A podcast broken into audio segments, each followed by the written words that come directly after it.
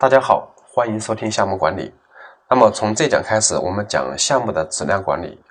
项目的质量管理在项目管理的十大领域里，应该来讲是最专业的、最有干货和内容的。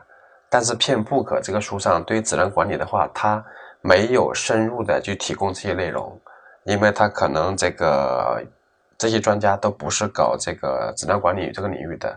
是项目管理这个领域的，所以关于质量内容提供的很少，而实际上质量管理的话是博大精深的，呃，所以的话，我按照片 book 上这个内容去讲，讲出的内容的话，跟我线下做项目质量管理培训的话来比，它只能算一个皮毛，或者说如果打分的话，连百分之二十都达不到。好，我们来介绍一下质量管理的这个基本的一些概念。首先，我们要了解一下质量的定义。那么大家都知道，ISO 九千对质量定义是一组固有特性满足要求的程度。显然，这个质量定义的话是已经很过时的，它不能够满足现在顾客对质量要求的这种呃描述。所以，质量的定义的话，我们分为三个层次。第一个层次叫做符合性的要求，就是以符合现有标准的程度作为衡量的依据。比如说，我们经常。呃，买了个产品有问题的时候，跟那个投诉，跟那个产品提供方做沟通，他们说这个是满足要求的呀。他这种眼光的话，就是第一个层次的，就是我符合我的标准，我符合国家标准，我符合我企业标准，那么就是符合这个呃质量要求的。所以这是最底层的一个标准。好，第二种的话是叫做适应性质量，以适合顾客要求的程度作为衡量标准的。我给大家举一个例子。比如说，关于我们笔记本电脑有一个国家标准，是这个显示屏三个亮点以下的认为是合格，这是国家标准。什么叫亮点呢？就是那个那个显示屏它是有颗粒组成的，那么有一个点不亮，或者有一点始终显示某一种颜色，就不能够变换颜色，不能够显示你需要的颜色，这个称为亮点。比如说它一直就处于黑色的不亮，或者说一打开的话它就处于白色的不亮，这种也这种状态，这种缺陷。那么这种缺陷怎么可能接受呢？作为顾客怎么可能接受呢？那么第一个层次的标准的话，它是符合的，但实际上的话，我们顾客要求它是零亮点的，肯定不能有这种亮点存在。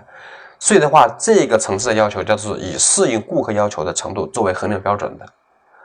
第三个层次叫做愉悦性质量，就是以顾客主观感受作为衡量依据的。顾客假如说觉得这个不好、不舒服，他就认为这个是不满足要求。所以的话，这三个层次中可以分为两类，第一类符合性质量，第二类适应质量，都属于客观质量，指的是更多的是关注的是物理性的满足。那么第三个层次的话，叫做主观性的质量，就是关注的是感官性的满足。所以这是质量的三个层次。所以说，质量从狭义的来讲的话，它是符合标准；从广义来讲的话，它是满足要求。这个满足要求就包括顾客主观的感受了。好，在质量领域的话，一个最有名的一个工具和理念就是卡洛模型。这个我想，如果是搞质量的都知道。那么卡洛模型的话，把这个质量分为三个层次，跟我刚才讲那种的话是不太一样，不是一个维度的。那么这个话也有一定的这个专业性，而且是普遍认可的。那么第一种的话是称为基本质量，比如说什么叫基本质量呢？就是你应该达到要求的，你达到要求是理所当然的。你不达到要求的话，大家是普遍的会抱怨不满意的。比如说水杯不漏水，比如手机可以打电话，比如瓶装水不能含有有害物质，这些都属于必不可少的质量范畴。比如说一个纯净水，比如说娃哈哈这种纯净水，假如你被检测出来有有害物质，那这种事情的话就会引起这个众怒的，这个就属于基本质量必须要保证的。那么社会上有一种现象就是。很多小鲜肉型的艺人，就是也被怼，除了那些疯狂的粉丝之外啊，也经常会被怼。为什么会出现这种情况呢？那么这就是说，作为一个艺人，你要么会唱歌，要么会跳舞，要么会演戏，这个是你基本的要求。如果这些基本要求你达不到，你只是靠一张脸，比如说获得很多流量，获得很多粉丝，那么自然会有一些比较正义的人出来这个讲一些公道话。这就是说的，你的基本质量是达不到要求的，所以说基本质量是必不可少的特性。无论你做的再好，也不会吸引顾客的购买，而一旦你不满足的话，就会让顾客产生抱怨，这就是基本质量。第二个层次的话叫做魅力质量，就是你没有也不见怪，你有着更好。比如说手机的平面屏啊，手机的指纹解锁呀，或者用的是徕卡相机啊，等等这些。通常来讲，这种新技术属于魅力质量，但是它生命周期很短，因为快速的普及之后就不能够引起客户的兴奋了。比如我刚才讲的这例子，现在已经很多手机高端手机都是一个基本的功能了，它就变成了这个层次就下降了，它就不再属于魅力质量了。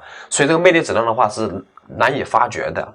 那么介于这个基本质量和魅力质量之间的一个叫一元质量，或者说叫比较质量，就是说你做得好，他就越满意；做得不好，那么的话大家就不满意。比如说我们这个呃 CPU 手机的存储空间，这个比如说是六十四 G 的，还是一百二十八 G 的，还是二百五十六 G 的，这个就是你越大它越好，当然了价格也会越贵。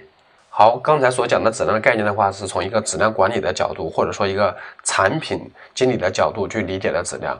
那么，如果是顾客的角度的话，他的理解质量的话，比我们的层次稍微有一些区别。比如说，顾客对质量的感知的话，第一个层次叫产品的形态，比如说我这个，哎，外形好不好看呢？比如我的品牌呢，我的式样呢，我的包装呢，还有我的特色呢，等等这些。比如说一些物理性的质量要求。比如说这种接差水平呢，比如说这个间隙的那个大小了，这个属于产品形态方面的。第二个层次的话，才到基本的要求，比如说工性能的要求。第三个层次才是到这个附加的一些利益，比如说物流是不是好，信用是不是好，完了维修是否方便，安装使用是否方便，还有是否能够提供一些保证承诺等等这些。所以顾客视角的产品质量层次和我们这个。产品公司视角的产品质量层次，这个有一些不同，这里做一个补充的讲解。好，再说一下质量管理的发展历史与演变。那么，质量管理的概念并不长，应该来讲的话，是从一九零零年就是才开始的。那么，经过了四十年的发展，那四十多年的话，都属于质量检验的阶段。最有代表性的话是泰勒设计的，就是设计、制造、检验三权分立。的这么一种模式，聚焦于产品的质量的检验。那么从呃一九零零年开始，大概十几年时间都聚焦在这个操作者自己检查。后面的话发展为这个工长检查，最后发展为这个专职检验员检查。这个是二战期间的话一个比较流行的一种模式，就是专职检验员的检查一种模式。那么这四十多年时间都是处于质量检验的阶段。后续从大概是呃，就是四五十年代升级为叫统计质量阶段，就是不光关注结果了，还关注过程，就是以休哈特为代表的聚焦过程质量的，就是统计过程控制，就是 SPC 的一种理论和技术，关注我过程的变差对结果的影响。那么这是一个很大的一个进步。从这个大概七十年代开始，就进入了全面质量管理的阶段。那么这方面的话的技术啊、管理的理念呢、思想的方法就特别多，比如六西格玛，比如呃 ISO 的九天的体系，还有全面质量管理的理念。全面质量管理也是指的是全员、全企业、全过程多方法的参与，聚焦于质量体系和质量的经营，还有比如统计过程诊断呢，还有质量程度管理啊等等这些理念都大步的发展起来了。所以现在质量管理的话是一个呃非常复杂的、系统化的。呃，多方面的一个质量管理模式。好，关于质量管理的第一讲的话，我们就把这个质量的概念、质量的定义啊，还有质量的发展做一个基本的一个了解和阐述。那么后续的话，那个内容再按篇 book 上那个子过程去做一个简单的阐述。那么特别说明一下，这个语音课上所能讲的内容非常非常有限。有机会我们线下做一个分享和交流的时候，我们再来探讨这些具体的话题和案例的展示。好，本讲就讲到这里，欢迎大家收听下一讲内容。